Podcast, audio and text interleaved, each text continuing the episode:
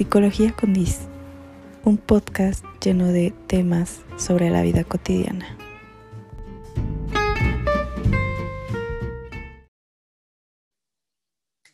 Hola chicos, bienvenidos a un capítulo más de Psicología con Dis. Miren cómo ven, hasta lucecita puse para que echemos la plática bien. Y hoy, hoy les invito a, no sé, a que tengan un día donde se sientan muy cómodos con ustedes mismos y tengan el día del pijama, de la pijama, perdón. Eh, el día de la pijama, siéntanse cómodas, libres, como esta paz de estar en pijama. Entonces, pues aquí estoy para que hagamos algún día un hashtag de solo del día del pijama y nos tomamos muchas fotos y compartimos como cómo se sienten cómodos, ¿no? Cuando van a dormir y así. Bueno, en fin, el día de hoy, como ven, eh, siempre en todos mis capítulos anteriores, este, traigo invitados, ¿no? Pero el día de hoy eh, me tomé la molestia, mentira, y las ganas de estar con ustedes, su servidora, y platicarles desde mi punto de vista este tema. Este tema que me encanta, este tema que algunos están pasando, este tema que adultos que ya lo pasaron y algunas personas que lo van a pasar y algunas personas que están como su servidora. Así que este capítulo se llamará Etapa de los 20. ¿Cómo es eso? ¿Cómo funciona? ¿Cómo desde mi punto de vista también eh, lo estoy pasando? ¿no? Eh, cómo eh, algunas personas me han aconsejado sobre ello y cómo también en nuestra vida cotidiana se refleja mucho también la psicología. Eh, cómo puede estar adentro de y cómo también algunos teóricos sacan algunos temas sobre ello y, y, nos hacen reflexionar, ¿no? Para ver todas estas situaciones y cómo resolverlas poco a poco, ¿no? Bueno, en fin, la etapa de los 20. Eh, desde mi punto de vista, más que nada, eh, su servidor está pasando por ello. Eh, es una montaña rusa de emociones, de situaciones eh, y de decisiones, obviamente. Eh, cabe aclarar que en psicología hay un libro de desarrollo humano, no recuerdo el autor literal, pero es este, habla de, pues, de las edades, ¿no? De, cómo, de dónde empieza la infancia o la niñez y dónde termina, en donde empieza, eh, no sé si ustedes conocían eh, este término de joven adulto, que sí existe, y aparte están el adulto y el adulto mayor, ¿no? Todas estas cuatro fases. Y la adolescencia, cinco fases. Ah, ya se me olvidaba la adolescencia, cinco fases son. Entonces, cuando ya vamos a terminar la adolescencia, que es más o menos a los 18 años, literal, dejamos de ser adolescentes y empieza esta etapa en donde me encuentro yo y se encuentran algunos de, de los espectadores que me están escuchando ahorita y ustedes. Este, empieza de los 18 a los 30. Empezamos a ser jóvenes adultos. Este es el tema, el término joven adulto. ¿Cómo es esto? ¿Cómo funciona?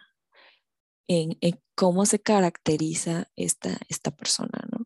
Empezamos a dejar y, a terminar de ser adolescentes para ponernos en esta, eh, se lo podría decir, etapa de para ser adultos, de ser más responsables, maduros, etcétera, etcétera, decisiones y toda esta cuestión, ¿no?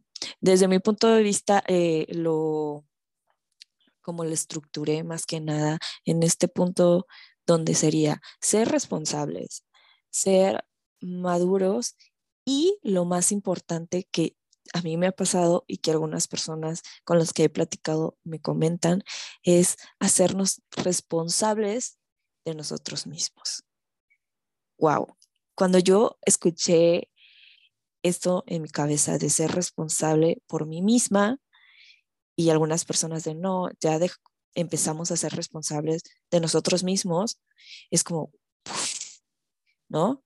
Eh, en algunas personas, ¿no? Yo no puedo decir en todas, porque algunos empiezan a ser antes responsables de sí mismos. algunos no. En esta etapa, cuando ya dejas de vivir con los papás o algunos todavía viven con los papás, pero tienen que hacer estas cuestiones de trámites, de que no sé, sacar la INE, todas estas cuestiones, ya estás siendo responsable de ti mismo, ya estás tomando decisiones por ti mismo y literal ya estás empezando a ser adulta y de que ya vas a tener una firma del cual, por ejemplo, va a ser para todo, ¿no? Para cheques, eh, algunos trámites y toda esta cuestión. Y ya empezamos a ser adultos, ¿no? Hasta la sociedad, más que nada, nos enseña a, dar estos pasitos para ya empezar a ser adultos, ¿no? Como comento, como psicóloga que soy, hay algunas personas que sí podemos eh, pasar de, esta etapa a la otra, eh, no, no podría decir fácilmente, sino más este, naturalmente. No puedo decir normal, naturalmente.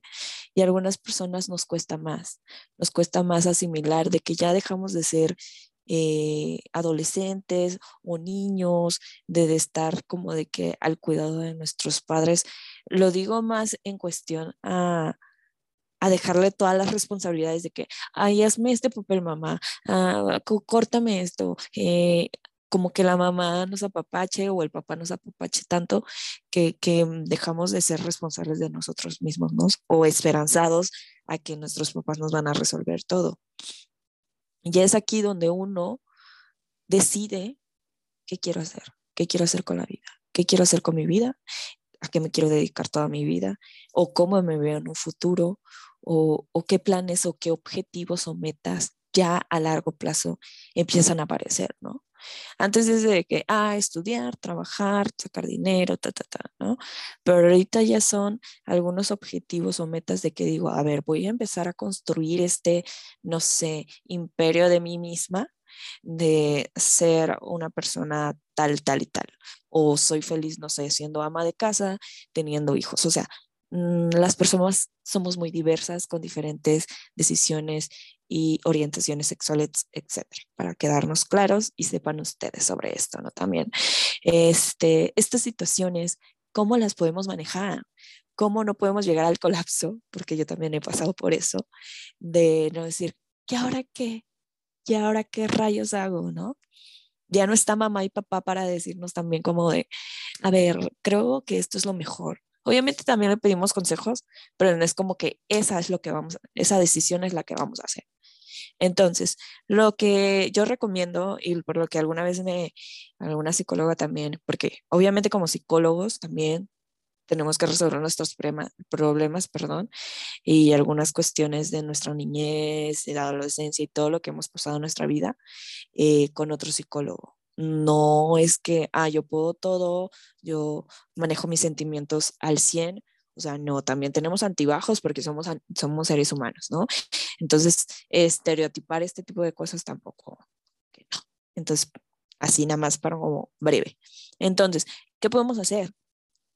Eh, primera parte es lo que yo he hecho, es quedarme sentada en algún espacio donde yo me sienta cómoda, yo me sienta tranquila, en un tiempo, espacio en el carro, donde sea, en la hora que sea, donde tú sientas que eh, ese momento es para ti, dices, a ver, Sor Juana, Tijuana o como te llames, o Daniela, de qué quiero hacer, cómo me veo, quién soy, como hacerme todas estas preguntas y poderme asimilar. ¿Qué es lo que quiero? ¿No? Y después, ah, ta, ta, y empiezan a salir las ideas, ¿no? Y dices, wow, sí, yo quiero eso, me veo feliz con eso. Es difícil, o tal vez no, me va a costar tanto tiempo para llegar allá, o, o tanto, pero de que se puede, se puede si uno lo quiere. El poder de la mente es súper pero wow, que les puedo decir que han pasado tantas cosas en los seres humanos que tanto pueden surgir enfermedades por tanto estrés laboral, que tanto pueden surgir muchas cosas. Entonces, si uno se propone a querer eso que tanto anhelas, esa meta, este objetivo, se puede lograr a largo o a corto plazo, pero de que se puede, se puede. En fin, empezamos a hacer esto de pensar, pensar, pensar. Yo soy de escribir, de, de escribir en una libreta de todas mis ideas o objetivos o qué quiero. Entonces hacemos de, eh, no sé, una lista de pros y contras, ¿no? O de que, ay, ¿cuánto me voy a tardar? Y qué, cómo voy a empezar a hacer lo que quiero, por ejemplo, ese objetivo al que quiero llegar. Siempre construir esa meta objetivo corto largo plazo. Ya después de que tenemos esa lista y todo, dices, a ver, ¿cómo vamos a hacerlo? ¿Cómo vamos a empezar? Y empiezas a uno a, a escribir también lo puedes grabar en audio, también puedes hacer un video acerca de tu vida diaria o de eso que quieres. Hay muchas formas. O en el celular, de que, hay mis objetivos, o sea, millones de cosas tenemos y herramientas como para hacer todo este tipo de cosas. Eh, ¿Y qué es lo que me motiva a hacer eso? ¿Por qué? ¿Por qué lo quiero y por qué lo quiero así? ¿No? Entonces, quería platicar con, con ustedes acerca de este tema, porque para algunos es fuerte todavía y para algunas personas no. Entonces, les comento que de que se puede, se puede. Y hace poco cumplí, y quiero ya comentarles algo más personal, hace poco yo cumplí años, cumplí 25, ¡Uh! la mitad de los 20 y 30. ¡Uh! al principio, siendo sinceros con ustedes, me dio pánico, me dio, wow, 25, ¿no? De que este número nunca pensé o de que hace anteriormente, perdón, me miraba de esta forma y ahorita que tengo 25, ¿dónde estoy? ¿Dónde me veo? ¿O qué estoy haciendo, no? O sea, hay cosas que digo, ni lo pensé y aquí estoy. ¿no? los estigmas o cosas que existen también, o sea, hay que quitarlo, ¿no? Este, soy una persona que me considero que pienso mucho.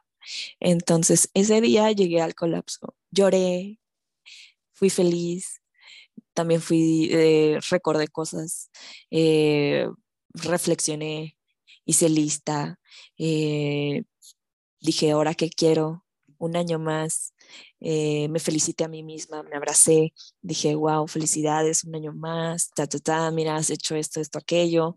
Entonces, eh, cada quien celebra su cumpleaños como quiere y como considere. Entonces, ese, ese día me la pasé increíble, también lloré mucho, también disfruté mucho. Llorar en cuestión de también es bueno, ¿no? Hay momentos que no estás al 100 y no todo el tiempo, sí, felicidad, felicidad. No, chicos, no, no es sano estar todo el tiempo felices. Tampoco es sano estar todo el tiempo tristes. Entonces, sí, lloré, lloré mucho por cuestiones de recuerdos, felicidad, de, de, de todo lo que he logrado y estoy hasta aquí, o sea, felicitándome a mí misma, también cosas que, que he cometido errores y así. Y todas estas situaciones, ¿no? Entonces, te invito a que este capítulo es para reflexionar, para pensar y ayudarte, tanto como yo me estoy ayudando ahorita con este video y, el escucharme, ayudarle a ustedes también a, a ponernos a pensar. ¿Qué es la etapa de los 20? ¿Cuántos años tengo? ¿O cómo me veo en esa etapa? ¿O cómo fue mi etapa? Entonces, espero que les haya gustado este capítulo corto y breve y de pequeñas reflexiones. Y pues nos vamos a ver en el siguiente capítulo. Esperemos con otro nuevo invitado. Y si tienen alguna sugerencia, alguna cuestión que quieran hablar, algún capítulo que quieran comentar o algunas cosas que les ha pasado, con todo gusto podemos hablar sobre ese tema y tratarles de ayudarlos a resolverlo eh, brevemente. Y obviamente saben dónde me pueden encontrar en todas las redes sociales, Instagram, TikTok, Spotify, eh, Facebook no tengo, ni Twitter tampoco, pero tengo TikTok y todas esas. Me pueden ah, encontrar como psicología con DIS, D-I-S, psicología con DIS. Y después en el otro capítulo ya les contaré por qué, por qué ese nombre, ¿no? Y me pueden encontrar en, en, en donde sea con ese nombre y nos vamos a ver en el siguiente capítulo. Comenten, compartan, ya saben. Y si tienen alguna duda o algo que quieran compartir, me pueden mandar mensaje o lo que gusten. Así que nos vemos en el siguiente capítulo. Bye, los quiero.